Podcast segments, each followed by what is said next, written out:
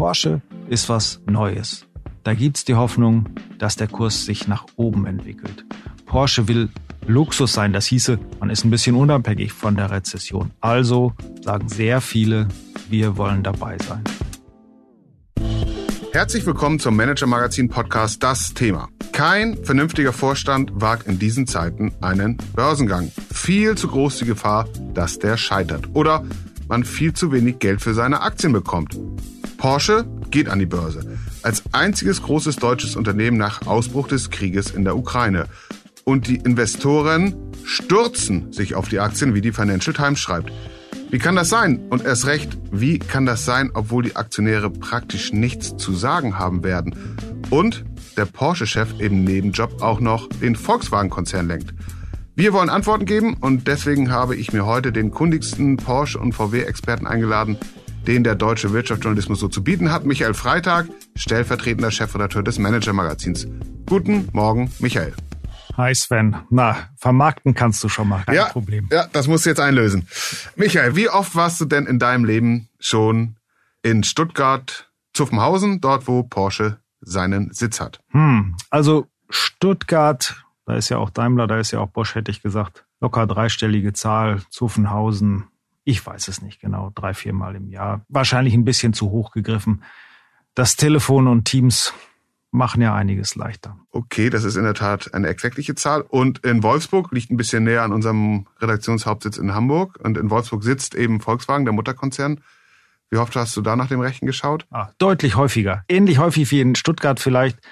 Und man muss ja immer rechnen, Wolfsburg ist die Zentrale, aber rundrum auch sehr viel Volkswagen, Volkswagen-Management. Also da bin ich natürlich häufiger. Zwischen den beiden lokalen Polen spielt heute in gewisser Weise oder trägt sich heute unser, unser Podcast zu.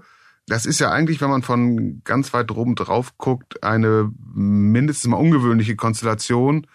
VW, Volkswagen baut Autos für die breite Masse, ist dominiert oder zumindest stark beeinflusst von der IG Metall und hat eine Tochter, Porsche, die Autos für Besserverdienende baut, von denen, These jetzt von mir, die meisten nicht viel mit der IG Metall oder Betriebsräten allgemein anfangen können. Also ein gewisses Spannungsverhältnis. Wie kann das überhaupt funktionieren? Na, das Spannungsverhältnis gibt's natürlich. Du weißt, du kennst mich. Da muss ich einmal kurz reingrätschen, natürlich, ja. weil Volkswagen wird ja schon gesteuert, nicht von der IG Metall und auch nicht vom Betriebsrat, sondern vom Vorstand. Da gibt's eine Hauptversammlung, in der zwei Familien, die den größten Anteil an Stimmrechten haben, das sind die Porsches und die Piechs, dann kommt das Land Niedersachsen, dann das Emirat Katar, ist eine ziemlich ja, spezielle Zusammenstellung der Stammaktionäre.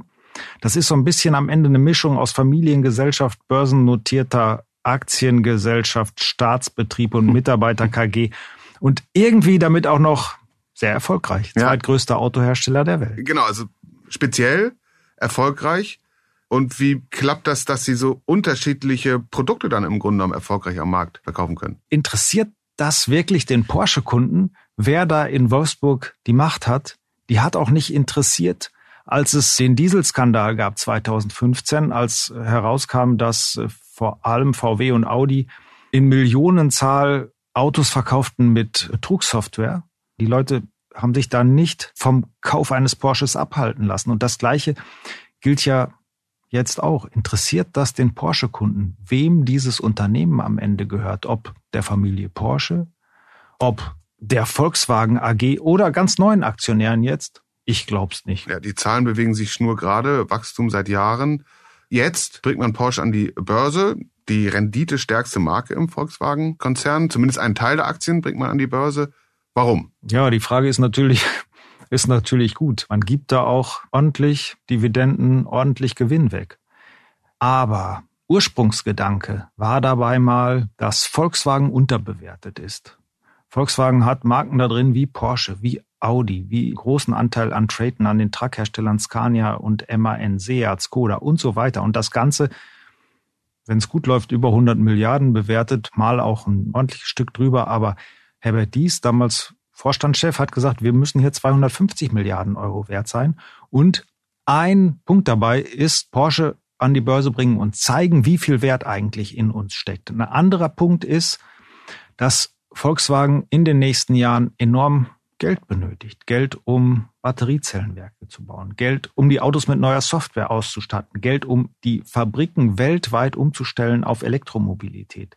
Das sind, ich habe es mal nur für die Batteriezellenwerke ausgerechnet, an die 20 Milliarden Euro der Umbau der Werke auf Elektro. Da geht es um mehr Geld, die ganze Neuentwicklung. Also es sind enorme Summen und da habe ich eben mit dem Börsengang bekomme ich schon mal Geld eingespielt und dann kann ich ja in Zukunft noch weiter abverkaufen. Also sprich, das ist ein Mittel, um Geld zu generieren.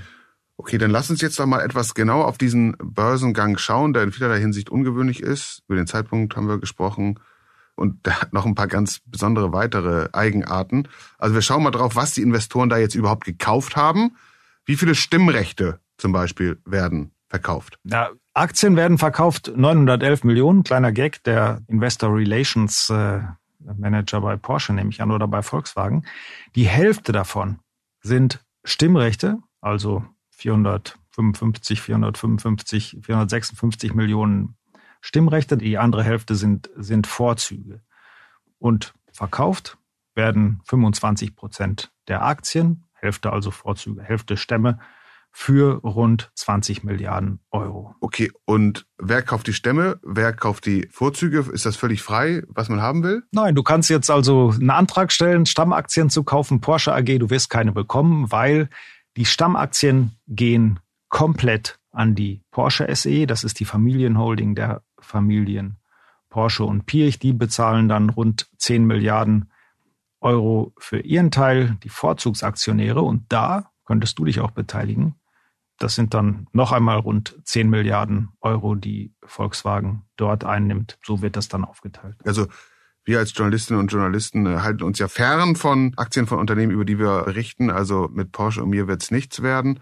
Wer sind denn die wichtigsten Aktionäre? Wer hat am meisten Einfluss bei Porsche? Ja, das ist dann relativ einfach. 75 Prozent bleiben bei Volkswagen. Dann dementsprechend die Volkswagen Stammaktionäre wieder zur Hälfte Porsche SE und ansonsten 25 Prozent Porsche SE. Wieder die Familien Porsche und Pirch. Also die Familien werden zum deutlich einflussreichsten Aktionär auf zwei Wegen. Der Rest, die externen Vorzugsaktionäre, hat nichts zu sagen. Und äh, wenn ich jetzt, also ich persönlich nicht, aber Hörerinnen und Hörer von uns, Vorzugsaktionäre äh, sein sollten, dann ist ja immer interessant, wer sind dann die wichtigsten Akteure? Also wer repräsentiert mich da? Wer sind meine Leute, auf die ich vertrauen muss, dass sie das Unternehmen gut führen? Also wer hält den Aufsichtsratsvorsitz, wer den Vorstandsvorsitz? Aufsichtsratsvorsitzender ist Wolfgang Porsche, Familienoberhaupt der Familie Porsche und Vorstandsvorsitzender ist Oliver Blume. Da hat sich auch seit 2015 nichts geändert. Wolfgang Porsche ist schon länger auch Aufsichtsratschef. Der hängt schon sehr an diesem Unternehmen. Da wird sich auch an dieser Konstellation mit dem Börsengang nichts ändern. Naja, okay, ein bisschen was hat sich, muss ich mich korrigieren, äh, ein bisschen was hat sich schon geändert. Seit dem 1. September führt Oliver Blume nicht mehr nur sehr erfolgreich die Porsche AG, sondern er führt auch die Mutter in Wolfsburg, den Volkswagen-Konzern. Okay, das heißt also, ich als Aktionär oder Aktionärin habe keine Stimmrechte und wie du gerade eben gesagt hast, nichts zu sagen. Ich kann Vorzugsaktien halten, aber eben keine Aktien, die Stimmrechte beinhalten. Ich habe nichts zu sagen. Ich kann an dem Aufsichtsratsvorsitz de facto nichts drehen, weil das die Familien Porsche und Pirch bestimmen werden. Und mein wichtigster Angestellter, in dem Fall der Vorstandsvorsitzende Oliver Blume, der hat noch einen anderen Job und keinen kleinen, ist nämlich Vorstandsvorsitzender von Volkswagen. Das ist die Konstellation. Was soll ich dazu sagen als stimmt, ja. Ja, also ich rede ja auch gar nicht so selten mit Investoren, auch großen Investoren, die Apparate hinter sich haben, sich genau überlegen, wo sie wann, warum investieren und die reden immer von Red Flags, also von roten Fahnen, die sie ausfindig machen wollen und die sie davor warnen, zu investieren. Und ähm, all das, was wir jetzt aufgezählt haben, würde ich sagen, sind rote Fahnen. Also wir haben ein Meer von roten Fahnen. Eigentlich unglaublich, dass das mit dem Börsengang geklappt hat. Ich höre das ähnlich. Alle gucken auf ESG, darauf, dass äh, ökologische, soziale und Governance, also Kontrollorganisationsstandards eingehalten werden müssen. Ansonsten investiert man in diese Unternehmen nicht mehr. Und da sagen mir die Leute, nee, Volkswagen und Porsche, eigentlich kann ich da nicht mehr investieren. Und dann kommt aber bei vielen das Aber, nämlich, naja, Porsche verdient schon enorm Geld. Das sind knapp 20 Prozent Umsatzrendite. Wo finde ich das ansonsten in der Autowelt? Und von daher gehen dann am Ende doch viele rein und investieren da. Und der zweite Punkt, dass der Porsche-Chef auch Volkswagen-Chef ist, naja, vergleich mal also aus Porsche-Sicht. In welcher Konstellation wäre Porsche unabhängiger? Wenn weiter Herbert Dies Vorstandsvorsitzender bei Volkswagen wäre oder, so wie jetzt, dass Oliver Blume dort Vorstandschef ist und gleichzeitig ganz stark das Porsche-Interesse noch aus der Vergangenheit und auch weiter Intus haben mhm. wird. Der Plan, Porsche an die Börse zu bringen, hast du ja geschildert, ist schon eine Zeit lang gereift. Ich weiß, du hast damals sozusagen exklusiv über die Pläne berichtet, schon ein paar Monate her. Dann Chipmangel, äh, Null-Covid-Politik in China, dem wichtigsten Markt Porsches, dann Ukraine-Krieg. Waren sich die Verantwortlichen in den vergangenen Wochen und Monaten eigentlich immer sicher, trotzdem diesen IPO durchzuziehen? Nein, waren sie natürlich nicht. Sie wussten ja auch nicht, wie es weitergeht, wie sich der Krieg vor allem in der Ukraine entwickelt. Halbleiter war eigentlich nicht das Problem. Mhm. Da ist Porsche immer gut durchgesteuert, hat weiter äh, Gewinn gemacht, aber was aus dem Krieg noch wird, das äh, wusste man natürlich nicht. Aber klar war immer, Volkswagen will diesen Börsengang unbedingt. Porsche wollte den Börsengang oder will den Börsengang auch unbedingt. Die haben die Investorenmeetings immer durchgezogen. Sie haben alles so gerade auf den Börsengang hingesteuert. Und jetzt ist es ja auch soweit. Mhm. Und warum haben Sie es durchgezogen, trotz ja, dieser Unwägbarkeiten, die du geschildert hast? Naja, noch stimmen die Ergebnisse. Porsche steuert auf Rekordkurs 2022. Und niemand weiß doch, was 2023 wird. Rezession könnte kommen. Und wenn die Zahlen schwächer werden, auch für Porsche, möglich ist das ja, lässt vielleicht auch die Lust der Investoren am Kapitalmarkt nach. Und das will keiner riskieren. Dann lieber jetzt auf die Schnelle in einer Situation, in der sich sonst kaum jemand an die Börse traut. Gut, aber das ist natürlich in gewisser Weise für Investoren noch eine weitere rote Fahne, eine Red Flag, wenn ich eine gewisse Gefahr sehe, ein Risiko, dass, dass die Gewinne und damit die Dividenden eventuell zurückgehen könnten. Also warum zeichnen Sie diese Investoren trotz dieser großen Risikolage, trotz dieser ganzen ungewöhnlichen Konstellation kein Einfluss, generell schon nicht auf die wesentlichen äh, Funktionen nicht. Warum zeichnen die trotzdem Porsche-Aktien? Warum haben sie jetzt die Porsche-Aktien gekauft? Ja, was gibt's anderes? Mhm. Es ist schon so ein bisschen so, wenn ich neu investieren will in einen IPO, es gibt ja nichts anderes. Ich habe einen Aktienmarkt, der nach unten geht, ist auch nicht wirklich attraktiv zu investieren. Porsche ist was Neues. Da gibt's die Hoffnung, dass der Kurs sich nach oben entwickelt. Porsche will Luxus sein. Das hieße, man ist ein bisschen unabhängig von der Rezession. Also sagen sehr viele, wir wollen dabei sein. Mhm, Luxusunternehmen, die werden an der Börse generell höher bewertet, weil, wie du sagst, man davon ausgeht, das geht immer, ist logisch und rational, weil die Menschen, die sich Luxus leisten können, von konjunkturellen Schwankungen nicht so abhängig sind. Zur Marke Porsche, die ja Luxus sein will. Man sagt den Deutschen immer nach, wir seien gut in Ingenieurskunst, aber Marketing sei nicht so unsere Sache. Bei Porsche habe ich das Gefühl, ist es ein bisschen anders. Du hast die Zahl schon genannt, 911 Millionen Aktien. Ganz guter Gag, weil eben der 911er das wichtigste Modell ist oder das ikonische Modell im Grunde genommen. Also Porsche hat es schon verstanden, sich als Marke so Richtung Luxus zu positionieren oder ist das noch nicht ausgemacht? In die Richtung sich zu positionieren, auf jeden Fall. Das hat man verstanden. Man macht Sonderserien in kleinen Auflagen. Genau das, ähm, um den Appetit auf die wirklich hochpreisigen Autos zu stärken. Da würde ich sagen, auf jeden Fall verstanden. Jetzt müssen Sie halt sehen, wie Sie das in die Elektrowelt übertragen. Oliver Blume will das Unternehmen ja sehr schnell elektrifizieren. Und da hat er die Grenze gesetzt, zumindest für die Zukunft noch, gibt's den Taycan und nichts anderes als rein elektrisches Auto. Das Modell, das als letztes elektrifiziert werden soll, ist ausgerechnet der 911er. Warum?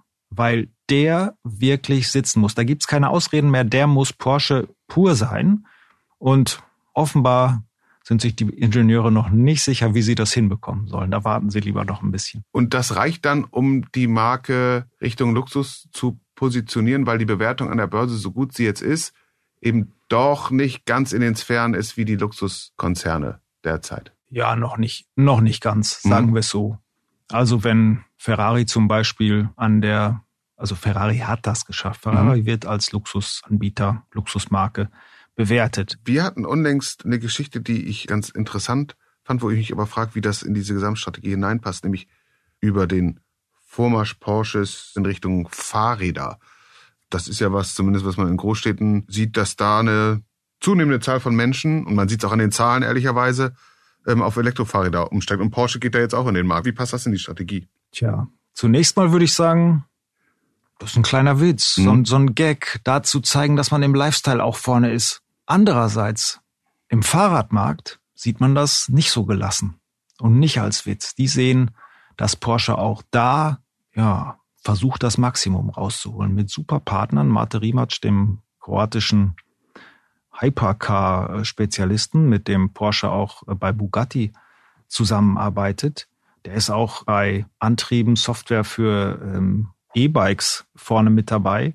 Dann hat sich Porsche noch ein anderes Unternehmen in, in München gekauft, das da spezialisiert ist.